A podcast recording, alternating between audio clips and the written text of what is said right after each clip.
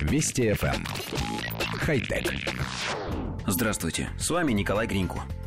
Исследователи нашли, куда девать 33 миллиона тонн пенопласта, которые каждый год выбрасываются в США. Отдать его на съедение мучным червям – Команда ученых из Стэнфордского университета обнаружила, что личинка жука может питаться одним лишь пенопластом, который обычно считается бионеразлагаемым.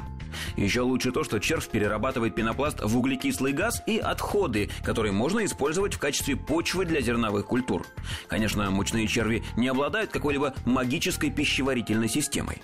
Ранние исследования показали, что микроорганизмы внутри индийских мучных червей могут переваривать полиэтилен, применяемый для производства пакетов для мусора. Теперь ученые планируют изучить эти бактерии, чтобы определить, смогут ли они разложить пластик, используемый в автомобильной промышленности.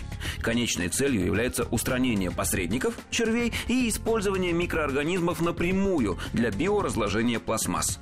В случае успеха это может привести к уменьшению пластмассовых отходов в окружающей среде и созданию новых видов биопластика, которые не будут накапливаться на суше или в море. Коллектив редакции нашей программы необычайно рад тому, что пластик больше не будут сжигать, а с помощью бактерий станут превращать его в плодородную почву. С другой стороны, важно, чтобы поедающие его микроорганизмы не начали бесконтрольно размножаться.